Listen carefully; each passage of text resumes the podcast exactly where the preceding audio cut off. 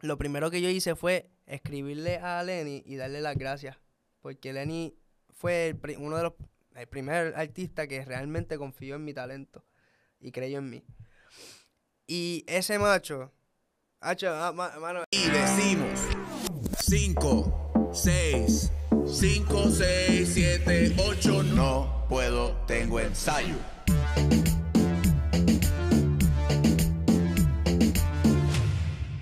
¿Qué es la que hay, Corillo? Bienvenidos a otro episodio más de No Puedo Tengo Ensayo. Gracias, gracias, gracias, gracias, gracias, gracias a todas las personas que siempre apoyan. Yo sé que ustedes allá en sus casas a lo mejor dicen, ¿te parece disco rayado agradeciendo? Pero créanme que es de verdad, o con mucha honestidad, con mucha humildad, le agradezco a todo el mundo que apoya, a todo el mundo que comparte contenido, a todo el mundo que nos escribe en las redes sociales, como que dejándoles saber que mira, yo he tenido gente que hasta me dice, mira, yo fui bailarín o bailarina y los podcasts de ustedes como que me dan vida porque vuelvo a, remontarme cuando yo bailaba o, o conozco las personas que están ahora en el meneo, así que Gracias a todas las personas que de alguna manera u otra apoyan. Siempre te voy a recomendar, obviamente, que te suscribas a este canal. Si tú estás viendo este contenido y es la primera vez que visitas este, ¿verdad? Este canal, este podcast, lo primero que tú tienes que hacer antes de empezar, es más, yo te voy a dar dos segundos para que tú vayas ahora y le dejes el botón de subscribe y a la campana. Voy. Dale. Acaba. ¿Ya le diste? ¿Estás seguro? Pues dale. Ya está. Suscríbete, comparte el contenido. Y dale a la campanita porque así en la pantalla del, del teléfono al frente, cuando se suba algo, te llega la notificación y vas a ser como el primero de los primeros en ver el contenido siempre. De igual manera, síguenos en nuestras redes sociales, Instagram como NPTTV, Facebook como No Puedo Tengo Ensayo TV y si de momento, ¿verdad? Quieres escuchar el contenido en formato audio solamente, Spotify y Apple Podcast como No Puedo Tengo Ensayo TV. Esto no es posible sin la gente de F07 Media y Multisubmedia, que son los que hacen, ¿verdad?, que este podcast sea una realidad y que ustedes allá en su teléfono, en sus casas, en whatever, donde sea que lo vean, puedan disfrutar de este contenido. Así que cualquier idea de contenido digital, fotos, videos, dance videos, bodas, eh, entierro, lo que, tú, lo que tú necesites, que tú quieras documentar y grabar, ahí está la gente que tú le vas a tirar. El episodio que tengo hoy, mano, es un episodio bien especial por muchas razones. Eh, es un muchacho que, pues, lo conozco básicamente desde, desde su etapa adolescente, se puede decir, o preadolescente. Eh, fui maestro de este muchacho también, que vamos a hablar un poquito de eso para que conozcan el génesis de cómo este, yo conecto con él. Bailarín, obviamente, si está aquí no puedo tengo ensayo, es porque es bailarín o hace algo relacionado a la arte. Y ahora mismo, pues, lleva ya un, verdad, unos añitos dándole a lo que es su carrera este, como cantante de música urbana. Eh, quiero conocer un poco de él ahora. Va mucho tiempo, ¿verdad? Que no conecto con él, que no comparto, que no sé en qué, ¿verdad? Qué cosas estás haciendo, qué cosas está haciendo nueva. Viene, con un, viene a promocionar su sencillo nuevo titulado Solo Pide, así que vamos a hablar un poquito de eso también. Vamos a hablar de. Estuvo también participando en una serie, en una plataforma extremadamente grande, ¿sabe? Nada más y nada menos que en Disney Plus. Así que vamos a hablar un poquito de eso también, de la experiencia de la serie y demás para que él sea el que nos cuente y poder charlar un poquito con él y todo el meneo. Así que reciban allá en sus casas con un aplauso y aquí en el estudio. yo conozco su nombre de pila, pero hoy, como viene en calidad de artista, vamos a darle un fuerte aplauso a G. Omi, sí señor. La bestia. Claro que Papi, ¿Qué es la que hay? ¿Estás bien? Mira, esa, presentación está bien dura, ¿verdad? es bien dura haciendo presentación. Hateame, hateame. Del 1 al 10, ¿cuánto, te, ¿cuánto le di ahí? Ah, yo me hiciste reír 10, Y me imagino que te recordé un montón de... O sea, un flashback ahora mismo ahí tú sentado. Literal. Mira, papi, estás bien. Qué bueno verte, brother, de verdad. Va tiempo que yo no comparto contigo. O sea, eh, tiempo. de sentarme a hablar contigo va tiempo. Yo te conocí a ti, este, digo, tu nombre de pila es Gerald Manso, ¿verdad? ¿Lo estoy diciendo bien? Sí. Manso, no es Manso. No, Manso. Es Manso. Sí. Gerald Manso, yo te conozco a ti. Mira, vamos a hacer el génesis de cómo yo te conozco primero y después vamos a todo lo demás. ¿Te parece esa vuelta? Vamos a darle, vamos a darle. Yo te conozco a ti porque yo tuve alrededor de 5 o 6 años, yo creo, dando clases de salsa, específicamente en la Escuela de Bellas Artes de Carolina. Y ahí es que yo te conozco a ti. So, tú eras parte de lo que era el currículo, tú coges la clase electiva de salsa me acuerdo que la daba, pues, para, no, la va a dar tu primo allí en, el, patio, en el patio de tu casa allí. La daba este, este servidor que está aquí. Y me acuerdo que tú para ese tiempo tú tenías una competencia o algo así era, ¿verdad? Y tú viniste a ofrecerme no ofrecerme. Tú realmente viniste en calidad como de, mira, yo estoy haciendo estas camisas para levantar fondos porque yo tengo una competencia. ¿Qué fue lo que tú te acuerdas de ese día? Claro. Cuéntame un poquito de, porque quiero saber desde tu, desde tu punto de vista cómo tú viste esa situación. Cuenta, cuenta todo. Lo que pasa es que eh, me acuerdo que fue en el 2015, porque fue mi primera eh, competencia de popping Ok, eh, para Hip, Hip Hop International. ya, Y así los que ganen en Puerto Rico, pues viajaban a los Estados Unidos. ok. Pues a mí se me ocurrió esta famosa idea de hacer un merchandise. Está duro, Hacer un Eso, eso- eso es el eso es el empresario, cabrón. Eso está bien. Quería hacerle un, ¿verdad? Unas camisas que decían non-human con un extraterrestre, pues porque ese es mi concepto en el baile. Ok. Y pues estaba, realmente estaba preguntándole a muchas personas cercanas que yo sabía que pues iban a aportarlo, iban a apoyarme. Y ahí fue que... Te ríes, charlatán. Ajá. Cuéntame, cuéntame, me gusta. tenía una ansiedad encima. Eh, pero imagínate. No, pero fui a donde varias personas y una de ellas fue, fue donde ti. Y pues, ¿verdad? Yo era bien tímido antes. Eras. Charlatán. Ajá. Entonces fuiste donde mí. ¿Y qué pasó ahí? Pues con esto, tú sabes, cuando hacen poppy eyes. Sí, mentiste, metiste como el gatito de Shrek ahí, como papá. Mira, por favor. Es que me acuerdo. Mira, por favor. Entonces, co- bien en baja, cabrón. O sea, ¿tú estabas, tú estabas nervioso. ¿Tú, tú, tú pensabas que yo te iba a decir que no, que no iba a cooperar. La real. Real. que- real, real, sí. Diablo, eso tengo cara de maceta, cabrón. Diablo, qué horrible. tengo ca- Ajá. O sea, entonces, te- cuando yo te digo que sí, ¿qué pasó? O sea, tú dijiste como que anda para el carajo, como que de estas veces que, que tú dices, tú vas con un mindset y de momento pasa lo contrario, es como que, ah, mira, dijo que sí. ¿Qué otra vez me está apoyando? Pues claro. Y entonces, mira, mira hoy por hoy, para que tú veas cómo son las cosas. Yo siempre he creído en eso, mano. Y yo no sé si tú eres igual que yo, pero lo hablábamos fuera de cámara para que la gente tenga un más o menos de lo que hablábamos. Es bien importante apoyar a la gente desde cero, mano. ¿Sabes? Muchas veces, digo, en ese momento eso era lo que tú buscabas, que alguien te diera la mano con, con lo que tú, ¿sabes? Con lo que tú estabas haciendo, tú querías irte de viaje. O sea, necesitabas realmente sacar fondos de alguna manera. Literal. Y yo pienso que eso es. Hazte de cuenta que eso es como cuando tus papás te empujan a hacer algo, como que ese, ese push que uno necesita, como que. Ah, dale, pues si él me apoyó, yo creo que entonces sí hay como que algo, ¿me entiendes? Literal. Hacho, So, literal. Así lo veo yo. So, yo me acuerdo que yo te dije, mano, sí, yo te voy a apoyar porque yo me pongo en la posición muchas veces de la gente. Y vamos a llevarlo, qué sé yo, a este mismo, a este mismo proyecto que, que nosotros estamos levantando aquí. Al principio mucha gente, y todavía a lo mejor hay mucha gente que no cree en uno, pero no necesariamente significa que, no, que te va a ir, o sea, que es que te va a ir mal. Literal. Es que muchas veces la gente, y yo no sé si es, no sé si es aquí en Puerto Rico o es algo de todo el mundo, la gente tiene que ver como pruebas de que realmente tú la tienes para poder como que ir catching up contigo, como que, ah, ok, sí, el chamaco la tiene. Es incómodo eso para un artista que, o sea, en tu caso, que obviamente estás haciendo, tú todavía sigues bailando, pero en, eventualmente yo imagino que tus planes son quedarte en la música per se. Es difícil eso, sea, como que tú sentir que la gente a veces como que no te la quiere dar porque no te conocen todavía. Claro, o simplemente porque uno es diferente y no, no está en la monotonía que todo el mundo. Yo, para volver a esos tiempos, cuando, obvio, cuando tú me dijiste que sí, pues ahí yo estoy viendo que, contra, pues me apoya de verdad, pues ve algo en mí. Claro. Porque para esos tiempos, pues yo voy a ser bien honesto, yo no creía en mí mismo. Achi, ese, ese era bien difícil para mí, porque sí, no es lo mismo que me digan las cosas. Sí, le mete, sí, dale. A uno mismo creerlo y como que ya, en verdad lo están diciendo por cortesía o en verdad es que... Yo te meto. entiendo, cabrón, porque hay muchas veces que tanto sí como que hacen dudar a uno. Claro. Porque tú no sabes realmente, o sea, a veces uno no sabe distinguir cuándo es de verdad y cuándo es como por decirlo. A mí me pasa. Y yo soy de las personas que te puedo decir, alguien me escribe, mira, me gustó esto que hiciste, qué sé yo, y yo mismo te voy a decir, porque hay mucha gente que lo sabe y está de testigo. Déjame saber qué no te gustó. A mí me gusta más saber qué no te gustó para corregir a que me digas, diablo, qué duro rompiste. Porque sí, rom- a- al diablo que duro rompiste yo no le saco nada. Ahora, si tú me dices, mira, fallaste aquí, fallaste acá, o me gustó que hiciera esto de esta manera y esta a lo mejor, yo ajusto y mi producto es mejor.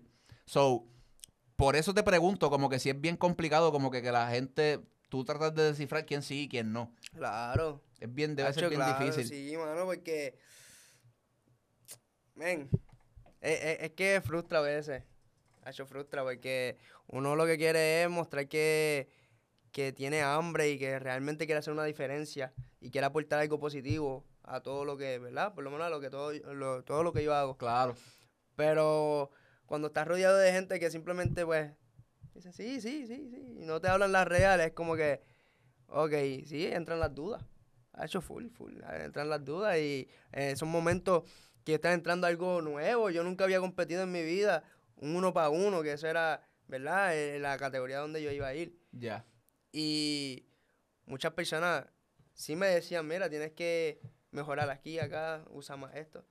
Pero cuando me dicen, mira, sí, te apoyo, sí, Dacho, dámelo, ¿cuánto es? Esto y lo otro. Ah, sí, bla, bla, bla. Eso Es eso a mí, diferente, te da diferente. full.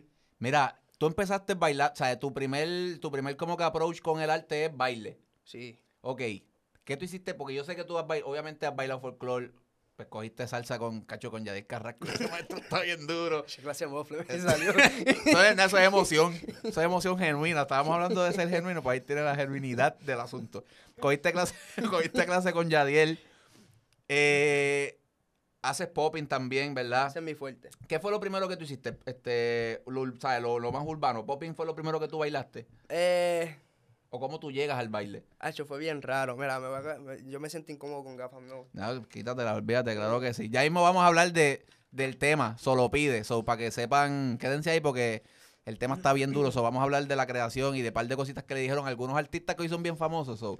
Ajá, pero cuéntame primero de esto, ¿cómo, cómo tú comienzas en el baile? Pues mira, a mis cinco años, recuerdo si fuera ayer, eh, bueno, yo era bien fan, soy todavía fan de Chris Brown, de Usher, Justin Timberlake, Neo, Michael Jackson, y yo veía videos de ellos y empezaba a improvisar a lo loco, yo no sabía nada, pero ponía la canción de Yeah, de Usher.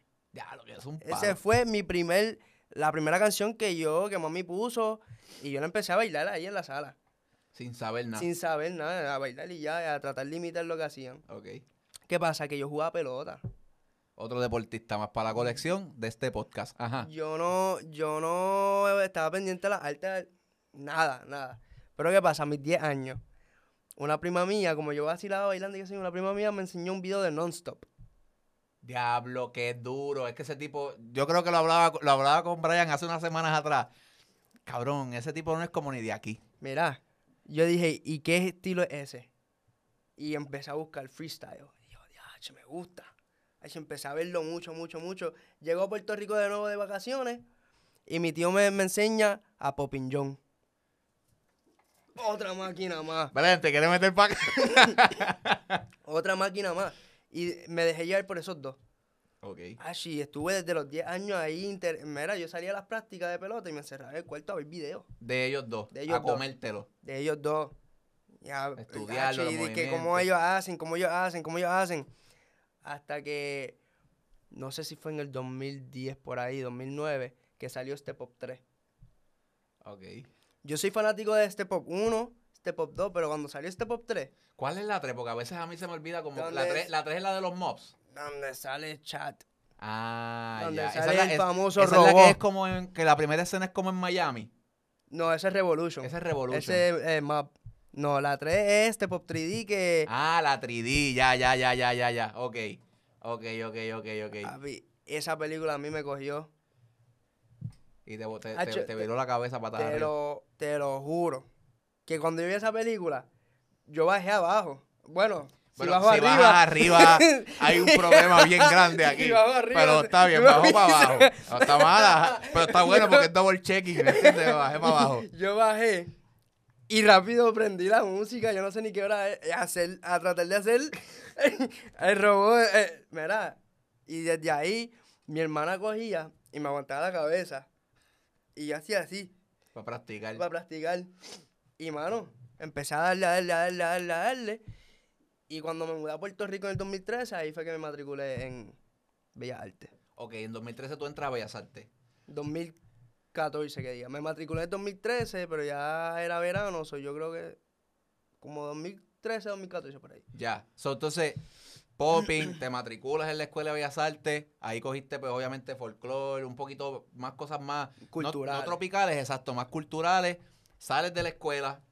¿Qué pasa ahí? Ya cuando sales de la escuela, ¿qué pasa ahí con tu carrera como bailarín? Yo salí a los 17, Ok. me certifiqué. Y ya, ya tenía la base de, ya más, un poquito más completo de lo que es Open Style. Y lo empecé a mezclar con bomba, folclore y todo eso. Y como que no sé, al mezclarlo, mi cuerpo como que solo se soltó. Ok. O sea, empecé a entender más cosas. Ah, hay niveles. No, y interpretar yo imagino que de manera distinta también, porque vienes, vienes escuchando que si tambores, vienes escuchando salsa, vienes escuchando otras cosas que... Y no digo, no digo que ninguno de estos competidores lo tenga, pero quizás no muchos dominan estilos cultu o sea, afrocaribeños, que, que es la manera correcta de llamarlo. So, tu cuerpo empieza a interpretar de manera distinta y tú dijiste, ok, ya esto es un estilo que es como mío, voy a competir. ¿Qué recuerdas de esas competencias? En el 2015 recuerdo que tuve un round nada más con Bendy. No sé si sabes Sé quién que, creo que, uh, sí, creo que, sé quién, o sea, no lo conozco, pero sé quién es por las redes sociales. Bendy está duro. Está, Está viviendo duro. en Los Ángeles ahora. De verdad, no sabía esa.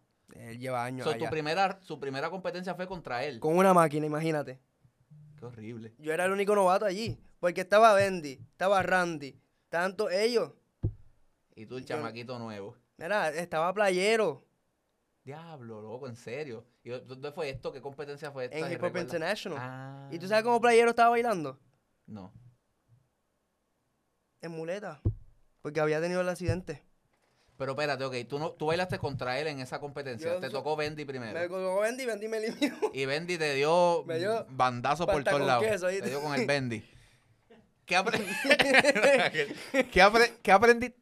¿Sabes? Porque, ok, sí uno puede decir, teatro, me tocó con esta persona, perdí, pero a veces uno perdiendo gana. Sí. ¿Qué aprendiste de esa, de esa experiencia? Hacho, niveles. Ahí entendí, ah, ahí entendí lo que me están diciendo de niveles. Yo tenía 15 años. Niveles, piso, eh, aquí, acá, cuadrado, la esfera, todo eso. Ahí lo empecé a aplicar. que yo no conozco mucho de ese mundo. Yo tengo que admitir que yo de esas competencias por lo menos no conozco mucho. ¿Cómo, qué, qué es importante en una competencia de, de- de- de ese tipo, o sea, de popping? ¿Qué, qué evalúan? ¿Qué cosas son importantes hacer? Ah, o sea, algo que me puedas re- resumir, ¿verdad? Porque me imagino que es un cojón de cosas. Eh, los niveles. No, tratar de no repetir mucho lo mismo. La musicalidad es lo más importante porque a ti no te ponen, a ti no te dan a escoger las canciones que tú quieres. Eso es random. Eso es random. Si te la sabes, duro. Si no te la sabes, tienes un conteo de 8 para coger el patrón. Agájate la peluca, dale para allá. Eso es así. Lo más que te dan son dos conteos de 8. Eso es lo más que tú. Pero yo he visto que es como por rondas, ¿verdad? Es como que. ¿Cuánto tiempo baila, baila uno? Es depende de la competencia. Ah, Pero casi siempre son un minuto cada uno. Ahí Y alterno. Alterno. Un ¿Y minuto cuántas cada rondas son cada uno? Como que dos, tres, En tres. la, en la final, en, en el quarter final, como quien dice, son dos. Sí, en las preliminares. En las finales son tres. Ok. Y si está empate, cuatro. Sí, exacto. Es como que se sigue. Diablo, me imagino que tiene que ser bien. Digo, es lo que tú dices. Si te sabes la música, papi, bingo. Estoy hecho. ¿Te ha tocado, o sea, has tenido experiencias que no te sabes la música y tú dices, diablo? ¿y qué-?" Claro, Y no te pones nervioso como que de entrada, como que, anda para el carajo, no me la sé, ¿qué voy a hacer ahora? claro. Ha hecho, yo he hecho unos disparates. Y después en el otro round ven como Vienes bien, bien, me Bien imagino que virado. exacto. a mí, a mí. Y me han tocado veces que yo no me sé la canción, pero el otro sí. Y tú sientes que, papi, ya vas perdiendo. Sí, claro, ha hecho Tyron Por Santana. eso, pero ¿cómo bregas, cómo, cómo, ok, ¿cómo bregas con eso? Como que, ok, yo tengo que, tú sabes, como que comeback en esta situación porque estoy, yo sé que estoy atrás. ¿Cómo, o sea, mentalmente, cómo tú bregas con ese meneo? ¿Te pones nervioso? Hacho, Dices, mira, ¿sabes qué? Para el carajo, ya estoy aquí. ¿Cómo lo, cómo lo bregas? Mira, yo respiro y ya. Lo cojo con calma, ah, doy lo mejor de mí. Ha hecho un, di- una, un battle con Tyron Santana. Yo creo que fue una de las primeras veces que me tocó con él en contra. Porque siempre íbamos en dúo. En dúo, A le pusieron una canción que se la sabía. de arriba a abajo. Papi, me dio una barrilla en ese primer round. Y después segundo round. No me sabía la canción, pero me aprendí el patrón rápido. Agájate. Ahí lo puse a él nervioso. O sea, que esto fue Tommy, tomó un Tommy Dame. Dame. Qué duro. Que Entonces, eso, eso es lo que pasa, Hacho. vienes, tú vienes de, de estas competencias. ¿Cómo tú llegas entonces a, a bailar con artistas? Porque me- yo ahí fue que yo como que, obviamente tú te gradúas, yo pues cada cual coge como que su camino. Yo dejo de saber como que sigo pendiente, pero sí no estoy tan al tanto de lo que estás haciendo. So, ¿Cómo llega la vuelta de los artistas? Yo llegué, yo finalizando lo que era Bellas Artes, Ajá. me llega una llamada inesperada. Que fue Víctor Reyes quien me llamó a mí. Ok. Y me envió un mensaje diciéndome, mira, he estado viendo tu progreso desde hace 3, 4 años que te que audicionaste con nosotros. Ya llegaste a un, a un punto donde me ya, ya me llamaste la atención. Empiezas a ensayar con, a practicar con nosotros ya el 2 de octubre. Hacho, me acuerdo. De una. Del 2017. ¿Pero era para el grupo que él tenía o...? Ok, Para Teen primero para el Tiger. grupo. Ok. Y de Bellas Artes, cuando terminé Bellas Artes, ya yo estaba, ya yo estaba ahí. ¿Qué pasa? Pasan los meses y empezamos a, a ensayar para un video musical. Y cuando me doy cuenta es de Lenis Tavares con la canción Caviar. Eso fue lo primero que tú Eso fue lo primero profesionalmente, artísticamente, eh, con Lenis Tavares, Caviar, el video musical. Ok, y ya tú estabas como que para ese tiempo, si tú rec- si recuerdas, tú estabas ya coqueteando como que con la idea de la música. Todavía. Todavía. So, esto pasa tú, tú bailando con Lenny. Sí. Ok. ¿Cómo entonces tú, de- sabes, bailaste con Lenny, papá, papá? ¿Cómo entonces tú decides como que comenzar a hacer música? Ah, ¿Qué música. pasó? Una clase de español. De verdad. terminándose el año escolar. El 2000, ya era el 2018, si no me equivoco. eh, como, era como enero, febrero, por ahí. La, pro- la maestra nos, eh, nos mandó a hacer un soneto, un poema. Y cuando vi, no lo fácil que se me hizo, pero vi lo que me salió nato, eh, mano, me empezó a gustar. Yo empecé a escribir poemas. Y después un día yo dije, diache, si yo puedo escribir poemas, pues déjame buscar una pista y ver si puedo poner esto en música. Así empecé a intentarlo. Y ahí fue que empecé a, a entender el compás, esto, ah, no, como ya yo, ya yo bailo, pues tú sabes cuando tú estás fuera de ritmo de algo. Exacto. So, eh, eh, ahí empecé a aprender, ok, no, aquí se quita palabra, no, esta palabra es muy larga, no, esto así, esto así, no, es que, ah, es que esto se dice vulgar. Vulgar es una manera de, en vez de decir de, es, ¿entiendes? Cosas así. Sí, yo le digo criollizarlo un poquito. sí. Meterle la jerga de uno. Y poco a poco fui como que encontrando ese, ese, fui como que enamorándome de, de la, de la música, de componer, pero fue, no fue hasta cuatro o cinco años después que empecé a grabar como tal en el estudio. O sea, que se puede decir que empezaste haciendo poemas. O sea, eh, te gustó mucho escribir. Exacto. Siempre pregunto esto a todas las personas que vienen aquí que cantan, porque yo de cantar, pues, en la bañera, cabrón, y malo. O sea, ¿cómo, cómo, cómo es tu proceso de, de, de, de componer? O sea, eh, tu musa, ¿cómo viene? Porque hay, hay gente que... Hay gente que le viene de diferentes maneras. A lo mejor a las 4 de la mañana viene una idea, se levantaron, le escribieron. Otros se sientan y sacan, qué sé yo, dos, tres horas para eso. ¿Cómo es tu caso? Hacho, yo no lo fue eso. Yo, yo tengo tres maneras que full, full son como son, como me entra la música de una manera Natural. tacho, guiando. Guiando a veces, yo estoy guiando y eh, yo soy de los que cuando escucho una pista que me gusta, pues yo no esfuerzo la, la musa, pero sí pongo la pista y la repito y la repito para ver qué flow le puedo dar, qué tema, qué esto y lo otro. Y a veces guiando en la madrugada, qué sé yo, me entra algo y yo estoy guiando, so, tengo que estar repitiendo o cojo el teléfono y empiezo a grabarlo, algo así. Segundo, he tenido un par de veces que he estado durmiendo y lo que y en el mismo sueño yo estoy cantando lo que no sé si me En el sueño. En el ¿Y sueño te acuerdas cuando te y me, levantas? me acuerdo. Uh, ya me han pasado un par de veces que yo lo que yo estoy soñando se repite y se repite como que la mente diciéndome, mira, levántate. Es esto, es esto, es es esto. esto. Y de ahí yo me levanto azorado y empiezo a escribir y fluyo hasta donde me llegue. Y la última, en el trono. Papi. ahí, hay, ti- ahí hay tiempo de más para pensar. ahí es donde salió. ahí es donde salió Solo Pide. Completita. En, sentadito ahí, Yo- pidiéndole a Dios que te ayudara ahí. Solo Era pide, pan. Un sudor, papi, sudando porque son, es un doble trabajo, ¿me entiendes? Estás en el trono, me estás escribiendo. Yo me paraba y empezaba a caminar. En verdad, en verdad son tres. Estás escribiendo, estás en el trono, estás pensando. Son tres trabajos. Qué complicado sentado. Pero la mayoría de mis temas duros, yo digo que están duros, han sido en el baño. Qué duro. So, podemos, este podcast se va a llamar Giomi. Giomi caga sus composiciones. Embuste, embuste, embuste, embuste. Es embuste, es embuste. No. no, pero me parece curioso porque yo creo que es la primera persona que, está, que ha estado aquí que dice que, que eso es un, ¿sabes? Como que un modo op- operandi del, del componer que Lo duro. que pasa es que yo soy bien sincero, yo no callo nada. No, y pero pues está así es mi musa. Eso hacho, está papi, bien. Y me da gracia, pero así es mi mejor musa. Qué es duro. como que mientras yo suelto todo para relajarme, mi Sueltas mente- la letra también. Qué duro. Se va todo. ¡Fua! Va a escupir todo ahí de una.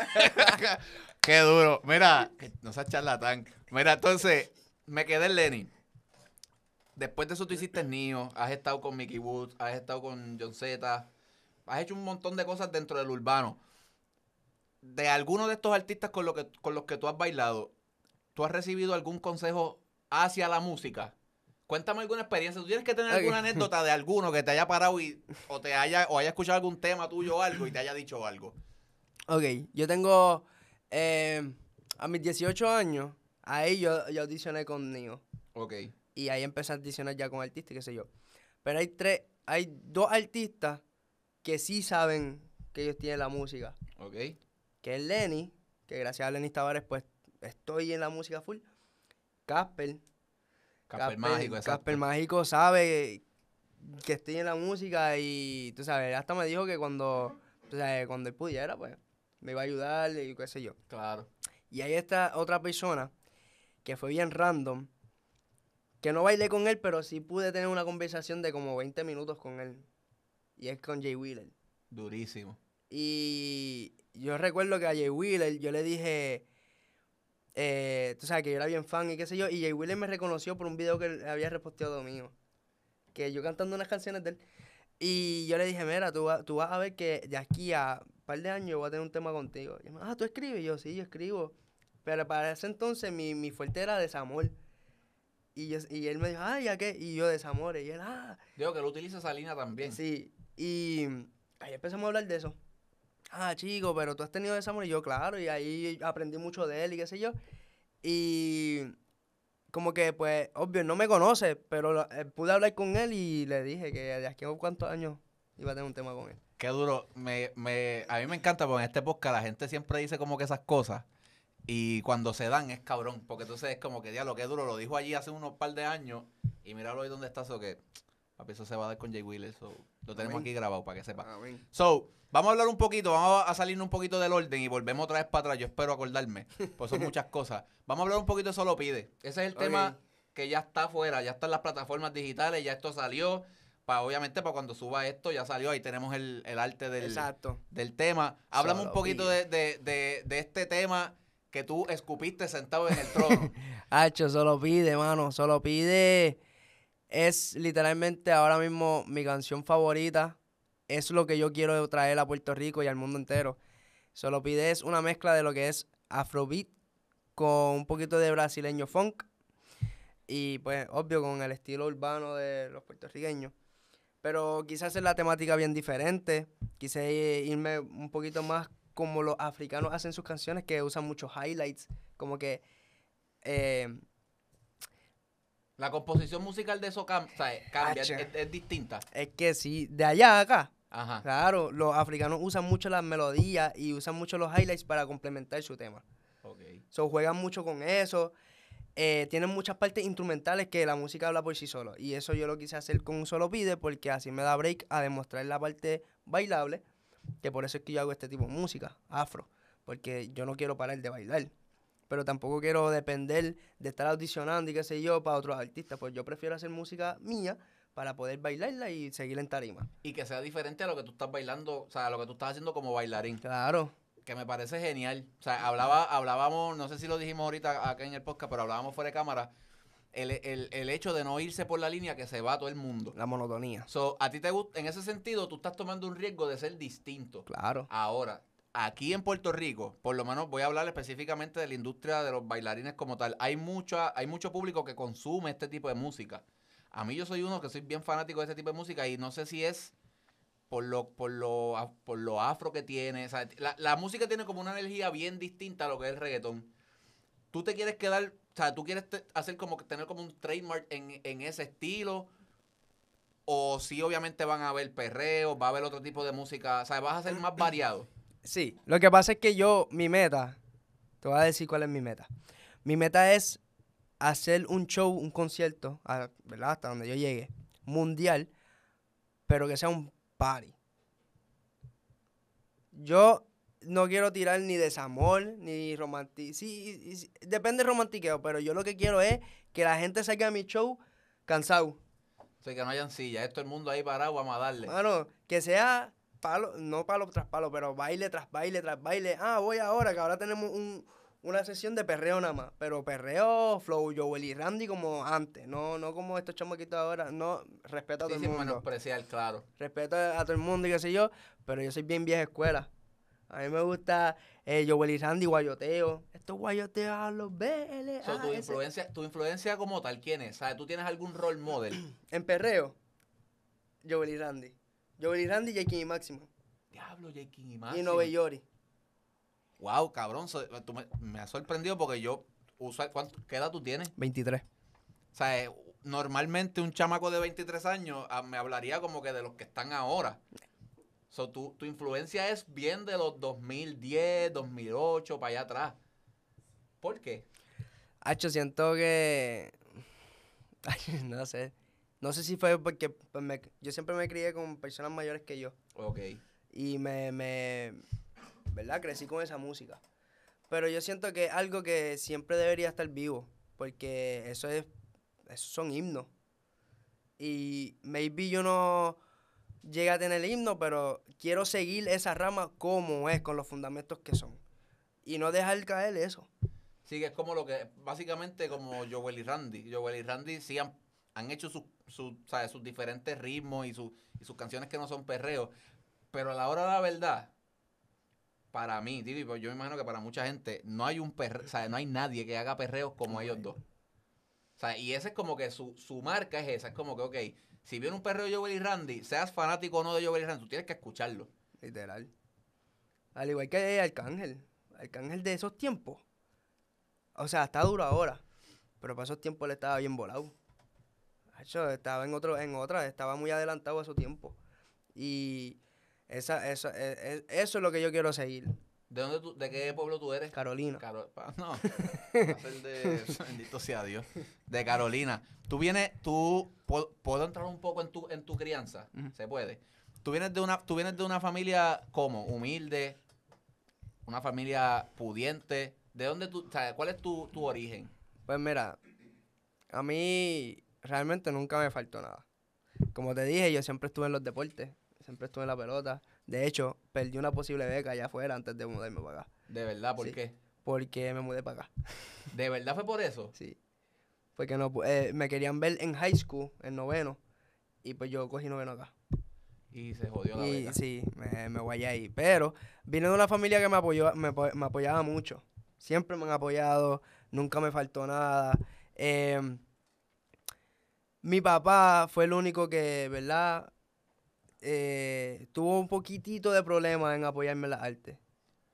Eh, pues, sus creencias, más, ¿verdad? La pelota, qué sé yo. Pero al final del día, ahora papi es uno de mis fanáticos full. Y eso es algo que yo siempre anhelaba porque, mi papá. Claro. Pero como que siem- no me quejo, mi familia siempre fue, me apoyaba en todo y después que tuviera buenas notas, después que tuviera, eh, no, estuviera en un buen camino, nunca me decían que no. Qué duro. So, te da confianza tener el apoyo de, de, de, ¿sabes? de tu gente, específicamente tu papá. ¿Por qué, tú, ¿Por qué dices que como que tenía problemas en apoyarte en las artes? Porque él estaba como que enfocado en que tú salieras pelo- pelotero. Eh, no tanto por eso, es más, pues, eh, papi es cristiano. Ok. Y pues muchas veces, pues, la pelea de él y mía, pues, era esa de que, ah, lo diabólico y qué sé yo. Sí, las letras, lo que, lo Sí. que cantas, el mensaje. Y pues, como que yo nunca le hice caso a eso porque lo que es el baile, para esos tiempos el baile era y es mi vida y es mi manera de desahogarme de, de una manera positiva. Claro. Porque yo cuando, antes de conocer lo que era el baile, yo, yo padezco de anger management, de ira. Y yo soy de los que me cegaba, yo peleaba mucho, acho, le daba a las paredes. So, Yo era el- ese de el baile nene. te ayuda a canalizar. Acho, cuando, yo, yo- cuando yo conocí el estilo de crumping, Sí, que eso es, eso es como pelear con, con algo que no existe. Exacto. Hacho, yo conocí el crumping y para mí eso fue vida. Qué duro. Y, mano, pero realmente, mami, hecho mami, yo estoy donde estoy gracias a mi familia, pero mami ha hecho tanto y tanto y tanto sacrificio que gracias a ella Qué brutal. yo estoy donde estoy.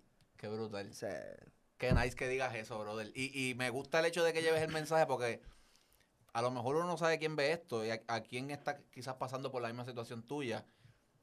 Y tú lo inspiras, ¿sabes? Eh, Tú lo acabas de decir, tú pudiste, bien pudiste haber estado en la calle haciendo cualquier estupidez por ahí y te decidiste por, la, ¿sabes? por el arte.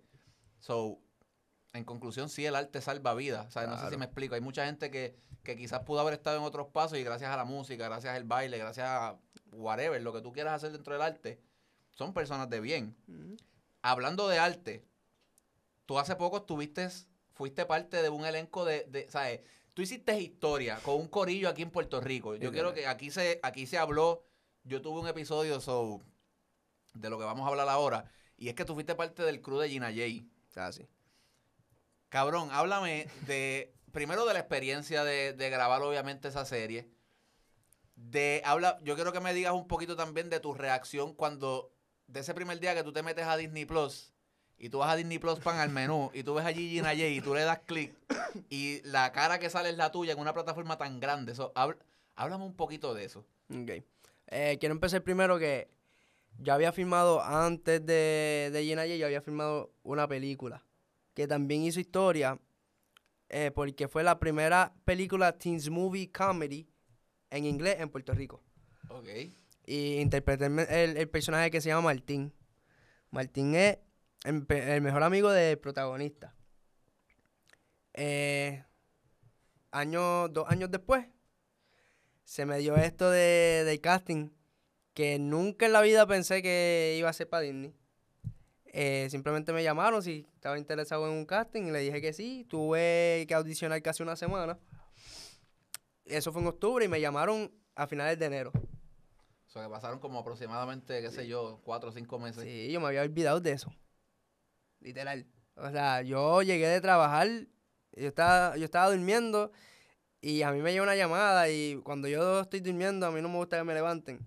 Diablo, So, horrible es, ¿verdad? Me, le- me levanté de mal humor y es un número que no conozco, so lo cogí como que con actitudes. Y como que la persona se dio cuenta que estaba durmiendo y como que me preguntó como que, mira, ¿estás durmiendo? Y yo, sí. y, me, di- y me dijo, ah, pues yo ¿Cómo le te... diste? ¿Cómo le diste? Yo dije, Sí. sí. Dios mío, ajá. Eh, pero antes de eso yo le contesté como que, hello. Estuviste a punto que de no salir la serie. Y yo creo que le iba a enganchar la cara y todo. Entonces, él me dice, ah, pues te voy a levantar con buenas noticias. Y bien alegre él. Y yo, ajá. Como que, pues dime. Ah, eh, quiero decirte que pasaste la audición de Gina J. Y yo, ¿qué rayos Gina J? No te acuerdas, no te acordabas. yo no sabía que se llamaba Gina J. Sí, pero nunca, nunca, nunca te habían dicho. Tú, tú, No. tú casteaste y olvídate que sea lo que Dios quiera. Sí. So, entonces te dicen que es para la serie. No, no me habían dicho que era una serie todavía. Ok, ok. Te habían dicho el nombre para Gina J. Yo pensé que era una película. Ok. Entonces me dijo, ah, para la audición que, eh, que tuviste en octubre. Y ahí Eh, cliqué. ahí cliqueaste. cliqué. Y yo, ¿en serio? ¿Me estás jodiendo? No, en serio. Ah, ya, yo- ¿Qué pasó? Ah, mira, ya eh, tiene, te va, tienes una reunión ya el 15 de febrero. Ya, pues dale, súper. Enganché, muchacho, yo cogí esa casa. Y, y, y- quitó el sueño para el carajo. ¿Qué, hacho? Brinqué con mami. Mami ni sabía de que yo estaba, estaba brincando conmigo. Y ya, ah, ¿qué pasó? Y yo, mami, Qué duro. pasé. Qué duro. Cuando me llegue el contrato, es que yo leo todo y yo veo Disney. Ah, ahí fue que te diste cuenta para dónde iba la vuelta en el contrato. Muchacho, mi vida se me fue, ya, yo, yo. Y el proceso de grabar. Eh, Estuvimos, mira, el proceso fue bien largo. Estuvimos desde febrero en esa. Pero ve ahora, ve ahora, antes de entrar a eso, yo leí el contrato y todo, pero yo no sabía quién yo era todavía. Sí, tu character. Ya. Yo sí, cuando empezamos a ensayar, me dieron los guiones Ajá. y yo veo que me dicen el ángel. Ah, pues está bien, pues el ángel, pues, normal. Pero no me dice especificación. Yo digo, ah, pues el ángel tiene que ser Un, un tipo bien buena gente ahí. Sí, eh, qué sé yo, de un episodio ahí que sale de momento y ya. Cuando me envían la biografía que dicen, ah, el ángel es compositor, eh, esto y lo otro, es pelotero. Y yo, wow. es el mejor amigo del protagonista, de Manu. Ahí yo digo, ¡ey! ¿A qué es esto? Cuando yo empiezo a buscar las líneas y todo, que yo veía que era línea tras línea, página tras página, y yo, Sí, que, o sea, que, tenías, que tenías mucho diálogo. yo dije, ¿dónde yo estoy metido?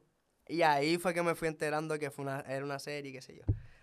Tuve que renunciar al trabajo que estaba porque no, me, no, no tenía break. Tenía que estar ensayando de 10 a 5 de la tarde para llegar a casa, comer, bañarme, encerrarme en el cuarto, seguir estudiando para levantarme a las 4 de la mañana, para entrar a las 5, a, porque yo trabajaba con monos. De, ¿cómo, ¿Cómo así? Yo era cuidador de monos, yo estudié eso. ¿Tú me estás jodiendo? No, yo estudié técnico veterinario con concentración primate. ¿Tú me estás jodiendo? ¿Es en serio? Jurado, ¿En serio? en serio. O sea, tú bregas con monitos. Monito, monos macacos, grande. ¿Qué es esto? En serio? Va- Bienvenidos al zoológico. de. Ajá. Monos macacos en, en Sabana Qué Seca. duro. Ajá, so- eso era lo que tú hacías Eso era- antes de, la, de de la grabar la serie. Eso, dejaste los monos para el carajo porque había más monos acá. Sí, eran mal agradecidos. Eran malos. Qué duro, no Eran sabía eso, malos. no sabía eso. Y me fui para allá. Estuve ensayando desde febrero hasta junio. eh, baile, canto, dicción, todo. Y desde junio hasta septiembre estuvimos grabando.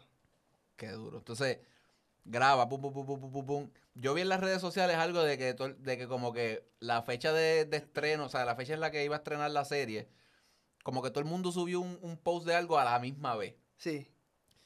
Yo quiero que tú me hables del, de, de si tú estabas a las 12 de la noche pegado al televisor esperando a que la aplicación de era update para tú verte.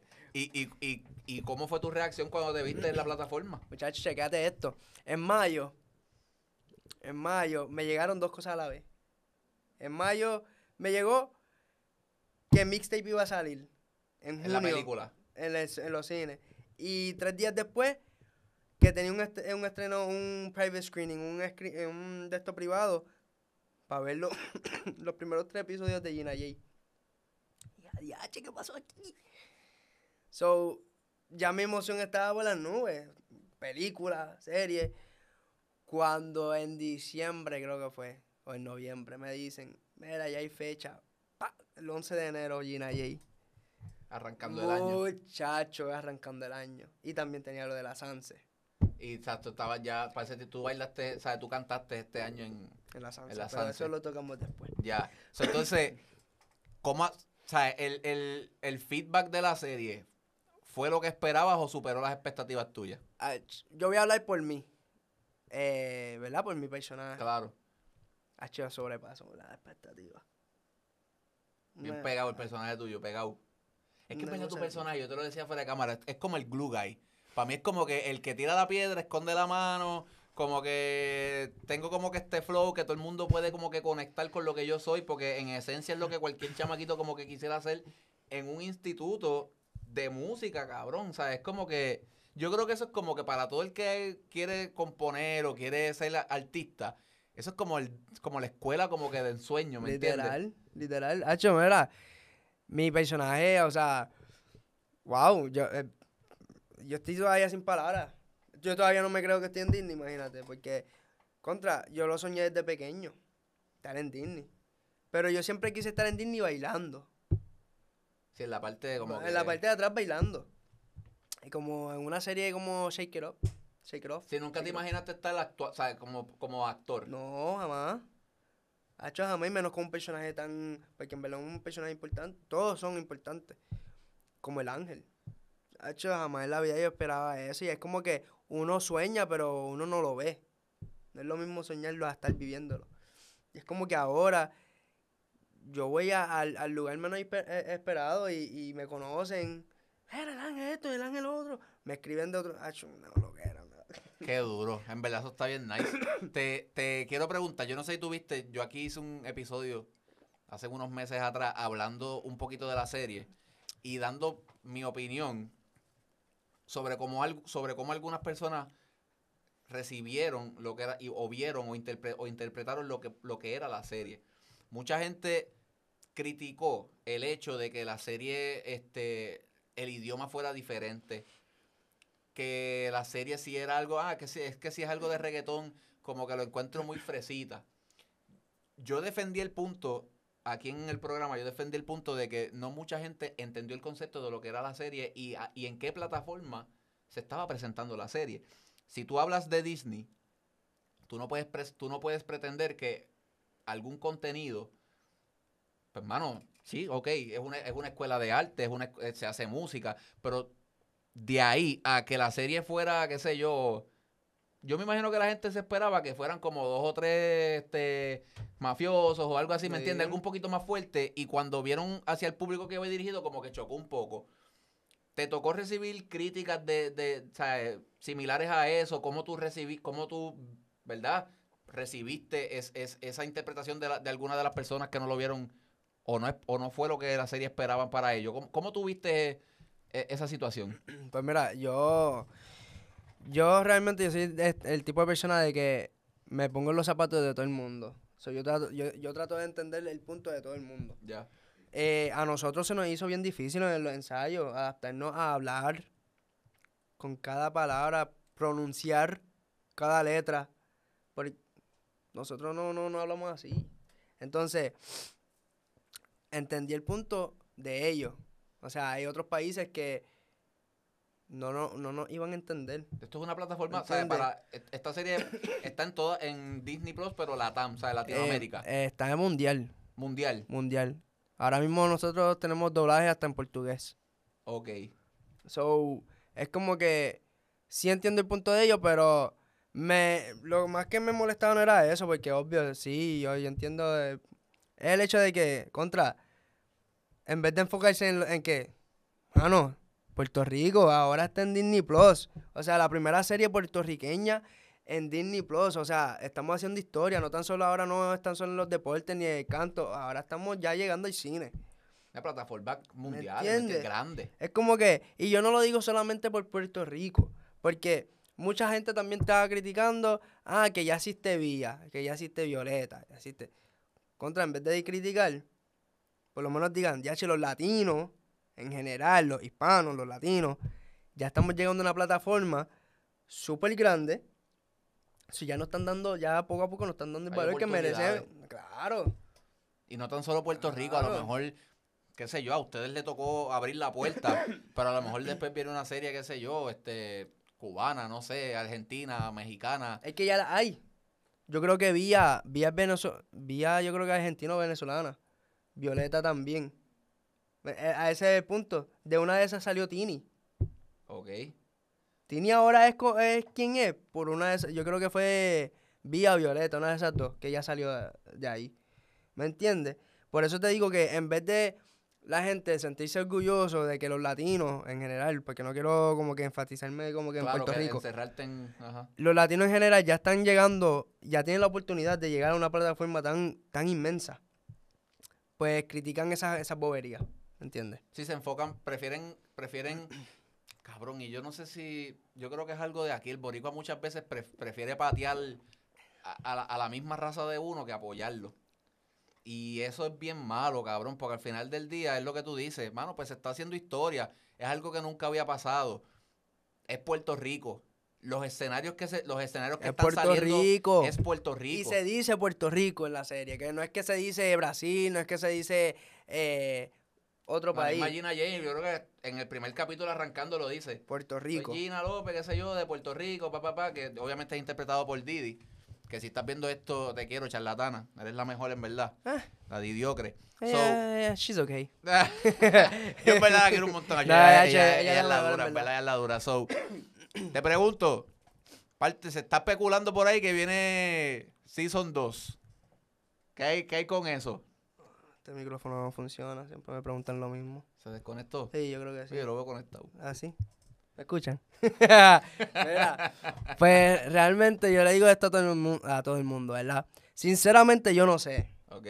De que muchos ven, ah, sí, tú sabes, yo no sé. So, es real esto de que ustedes no saben. No sabemos. Ya está. Y, Dejen de estar especulando por ahí. y aunque, aunque sepamos, no nos van a decir si, Claro. porque esto se trata de ratings. Si no da los números que se supone, no van a soltar nada. So, pero hasta el momento, lo que se ha visto, hay hasta challenges y todos corriendo por ahí por TikTok. So, Ese fui yo. hay más. Sí, eso fuiste exacto. Vamos a darle crédito porque es verdad. So, hasta ahora lo que se ve y lo que, lo que, lo que se puede inferir es que sí va a haber, ¿verdad? Hay posibilidades de que haya un season 2. Bu- eh, Posibilidades. Todo el mundo que me escribe, ni uno me ha dicho, ah, que no salga otro season. ¿Me entiendes? Ya. Todo el mundo, por lo menos todo el mundo nos pregunta y todo el mundo quiere el season 2. Eso tienen que estar pendientes. Tienen que estar pendientes. Yo quiero el season 2. O sea, yo no. eh, Como quiera que sea, hay muchas cosas que, que, que se tienen que aclarar que ni yo entendí de la serie. so, ¿me Ya está. Sí, sí, que se- hay cositas que se quedaron ahí como inconclusas. Ey, So, allá ustedes llegan a, su, a sus conclusiones, que no sean inconclusas. Y ahí pues ustedes deciden si van a... Si hay serie. Pero- yo creo que sí, yo creo que sí. Yo creo que puede, puede- espero, puede mano. venir por ahí la noticia. Pero realmente, realmente, sincero, no sé. Ok, ya está. So, aclarado aquí ese punto. No puedo tener ensayo. Mira, siempre pregunto esto a los talentos nuevos que vienen aquí porque me gusta saber y porque me gusta que quede documentado también. ¿Tienes algún sueño dentro de la música? Entiéndase, algún artista con el que quisieras trabajar, alguna colaboración que quisieras que se diera, algún concepto con el que tú quieras que... ¿Tienes al- al- algo en particular que, que sea como que tu meta a trabajar ahora en la música? Ya, che. Te las voy a contestar por parte. Claro, de una. Eh, sí, yo quiero hacer un par de colaboraciones. Eh, tengo como que, si no me equivoco, como cinco en mente. ¿Cuál es ese vocal? Dice ese top. Ese top, eh, Lenny Tavares, porque realmente pues estoy en la música y fue en, hasta en el baile. Fue quien confió en mí.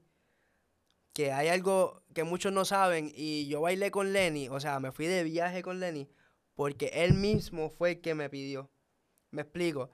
Cuando yo bailé con Nio en el Madison, lo primero que yo hice fue escribirle a Lenny y darle las gracias. Porque Lenny fue uno de los el primer artista que realmente confió en mi talento y creyó en mí. Y ese macho, Hacho, ah, ma- mano, es, es- bien. me- eh, tú sabes, el cariño que le tengo es por esto. Ese macho me contestó. Y simplemente me dijo lo orgulloso que se sentía de mí. Y que él le esperaba algún día él estar en el público y verme a mí bailar. Qué duro. Ni un mes después me llama Gabriel Grillasca. Que si tenía pasaporte. Es que sí. Él, ah, pues prepárate que ya eh, tal día empieza a ensayar que nos vamos de viaje ¿Con quién? con Lenny. Con. Lenny. Y fue que Lenny se sentó a hablar con ellos y dijo, no, yo quiero el chamaquito. Diablo, qué duro, mano. Con un artista así grande como que... Y ha escuchado temas tuyos. Él, él, él está bien al, Pues- él está al tanto. No sé. Puede ser que sí, puede ser que no, pero O sí. sea, pero que yo digo que tú le hayas presentado como que, mira, Ah. esto es lo que yo hago, como que... Sí, en Bolivia. Ya, Hacho, en Bolivia. eh, yo creo que fue eh, después del primer show en Bolivia. ya. Eh, me- estábamos comiendo y, Hacho, no sé qué me entró en verdad. Hacho, le dije, Hacho, Lenny, escúchate esto, que qué sé yo, que yo escribí. Es un romantiqueo. Y Lenny empezó a escuchar y estaba viendo que yo estaba como que chanteando mucho, como que rapeando.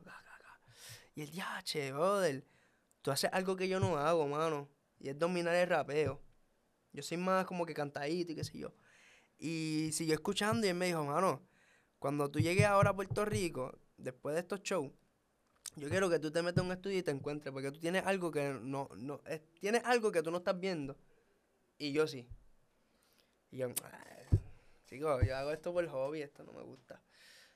Hacho, se me quedó en la mente, en la mente, en la mente. Y a- acá tenía a mi hermano mayor como que dándome ese push también. Chico, métete en un estudio, yo, yo, yo te cubro, dale, dale, dale. Dale, pues dale. Hacho, mira, hoy día, hoy día Estás cumpliendo el sueño. estoy cumpliendo el sueño. Qué duro. Te presentaste hace poquito, digo, en enero en la Sanse. ¿Qué cambia? O sea, eh, de tú treparte en, un, en una tarima o un stage, ser bailarín y de momento eres el, el artista principal.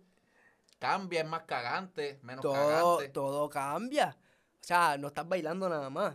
Estás interpretando Que tú tus temas. exacto, tú haces las dos, tú bailas y cantas. Exacto. Yo trato de hacer mis canciones así, que tenga espacio para bailar también. Eh, estás interpretando tus temas. Estás viendo la reacción del público, si, si gusta o no. Tienes que tratar de mantener el público siempre en high. Tienes que bailar, tú sabes, tienes, por lo menos yo, yo tengo mitad playback, mitad en vivo. Para que las personas vean que mi verdadera voz y que yo no, a mí no me gusta usar autotune. Sí, sí, que no eres, no eres, no eres feki. No. A mí, Lo más que me, no, no me critican, lo más que me, como que, yache, mira, como... Sí, lo más que se fijan. Ajá, es que en Solo Pide, tras que yo cierro con ese tema casi siempre, yo bailo full out y cuando sigo cantando es como si nada hubiera, Sí, no, te hubiera falta, pasado. no te falta el aire. Y muchos se impresionan por eso. Yo no sé cómo lo hago, porque en verdad yo, yo le doy full out y... Pero por eso es que, y, y, y muchas... Hacho, tú te escuchas igual a tus canciones y eso es siempre lo que quiero llevar, como que, ¿viste? que vean que es mi voz. No, y, que, y, de- y defiende, yo creo que de- yo creo que al- algo bueno también que tú tienes es que de- de- defiendes tu concepto muy bien. Si es, si es cantar y bailar, esto es lo que yo soy. O sea, y eso está, ahora mismo está como que al principio no se la compraban mucho, pero yo no sé si has escuchado la historia de Raúl, que Hey. este, Du- Eric Duer no le compraba mucho el la vuelta este de bailar y cantar y de buenas a primera, mira lo que es hoy. Literal. So, si tú me preguntas a mí, es un valor añadido que el artista trae a su show. Mm. El, el tener la facilidad de poder interpretar y poder, o sea, interpretar un tema cantándolo e interpretarlo con el cuerpo también, bailando, porque no es lo mismo. La gente piensa que es fácil. Ah, no, pero él baila, sí. Pues yo te invito a que cojas un micrófono, cantes un tema y a la misma vez baile. A ver si el aire te va a faltar. O sea, son muchas cosas. Literal. Son muchas cosas.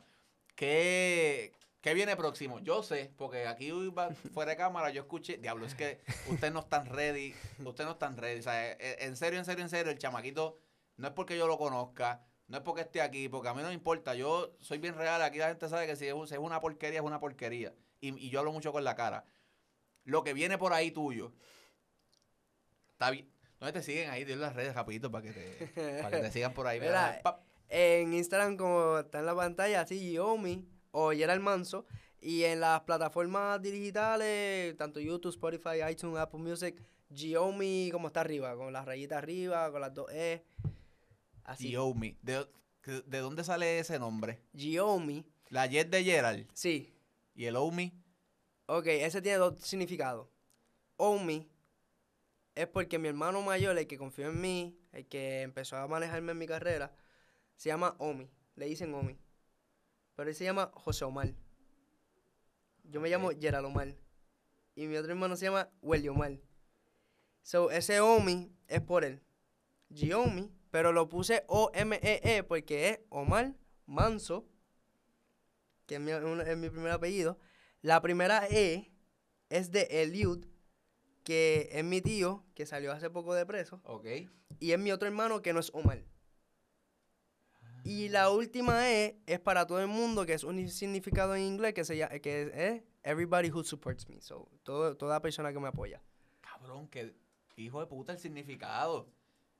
Qué duro. O sea, tienes, tienes envuelto la gente que creyó en ti desde el inicio y a todo el que quiera ser parte de, de- de tu proyecto también, que te da support, Exacto. lo tienes en tu nombre también. Es como que un símbolo de gratitud. Como que, Exacto. ah, coño, gracias por apoyarme. Tú eres parte también de lo que yo soy como artista. Exacto. Diablo, qué duro está ese significado. Yo- nunca te había preguntado. Como que lo vi ahora que lo, te estabas como que diciendo. Y yo, déjame preguntarle dónde sale. Ya, cabrón, la compite ahí, ¿viste? No sabía eso. No sabía eso. So, cabrón, algo más que quieras promocionar. Digo, yo sé que vienen otros temas por ahí que no han salido. pero algo más que quieras decir, cabrón, no sé. Los Nada, me- son tuyos.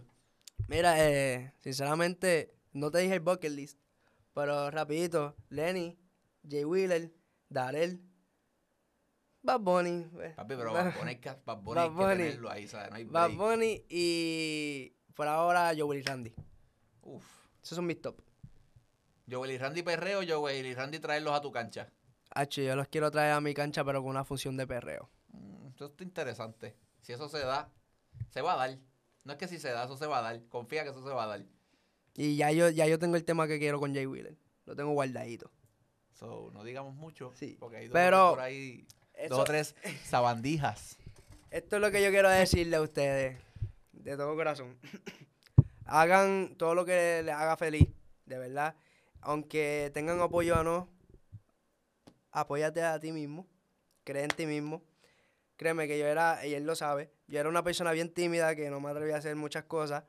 Cuando por fin tuve claro lo que quería, ahí aquí, fue, aquí, la gente está viendo ahí. ahí, eh, esta. Esa, esa Hacho, es la del de- fuego, de- esa es la desde del- ahorita estoy confundido. No, es nada, no es nada. Esa es la del fuego, esa es la del fuego. Eh, yo cuando decidí y estuve claro en lo que quería, ahí fue que se, me, se cayó el cerdito, el elefante.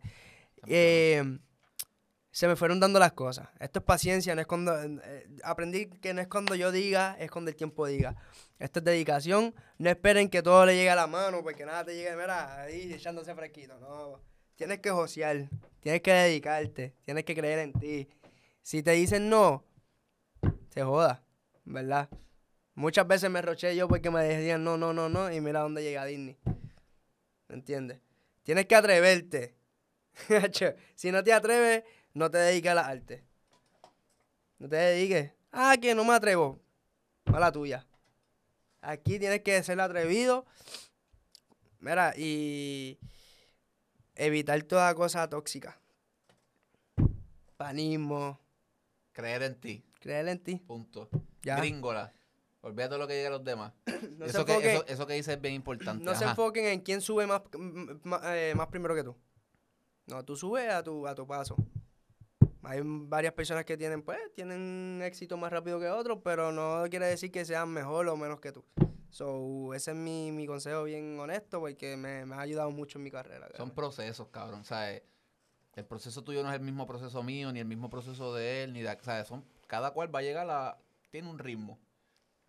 Pero para que las cosas se den, tú tienes que ser consistente y creer en ti. Que va a haber gente que sí va a creer en ti, va a haber gente que no te la va a dar. Pues no somos un billete de 100 para caerle bien a todo el mundo. Para eso hay opciones. Es creer en ti. Yo digo que, que, que parte del, del crecimiento de un artista es eso. Es dártela tú mismo. Literal. Dártela tú mismo. Si tú crees lo que tú estás haciendo, la visión la tienes tú. Está de ti cómo tú la vendes y cómo tú le haces creer a los demás que, que lo que la visión que tú proyectas sí, ti- sí tiene salida y sí, y sí hace sentido. No sé si me explico.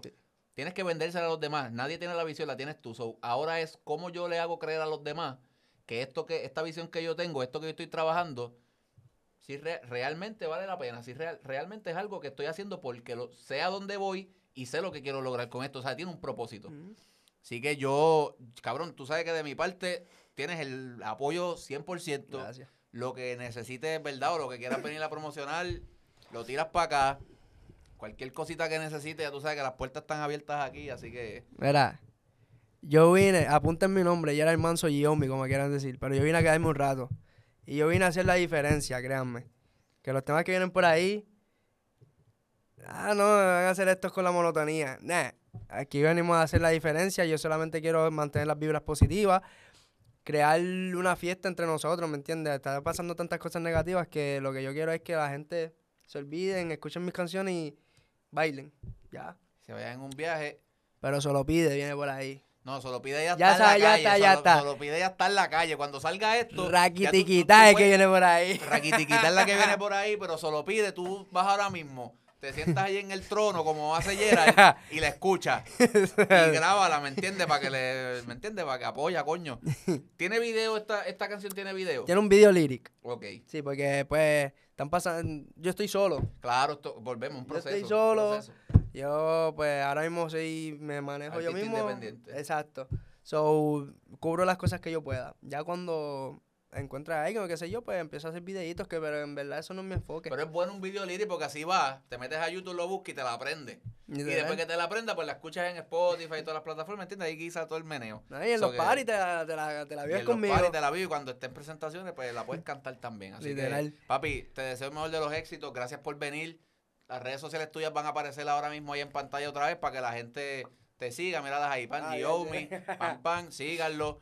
De igual manera, síganme a mí también si te gustó este contenido, si te pareció cool, si es la primera vez que entraste a este podcast y te divertiste, aunque sea te reíste dos veces, tienes que compartir el contenido y suscribirte al canal. Bien sencillo. Mira, y ahí donde ves que dice NPT TV, ve a Instagram, escribe eso y me sigues ahí también en la cuenta del programa. Sígueme en la mía personal también, Yadiel Carrasco, que ahí yo estoy subiendo, pues obviamente, otro contenido más de lo que yo hago por acá en mi carrera como bailarín y en otros negocios que tengo también que estoy haciendo. Así que sígueme en ambas, suscríbete al canal, eh, comparte este contenido.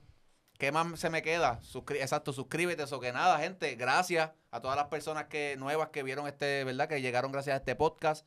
Eh, mi nombre es Yadier Carrasco, ¿verdad? Esto no puedo tengo ensayo, así que gracias a todos por el apoyo y será hasta otro episodio más de No puedo tengo ensayo. Chequeamos, gente. Claro que sí. Solo pide. Claro que sí. Con cantazo. La bestia. Durísimo.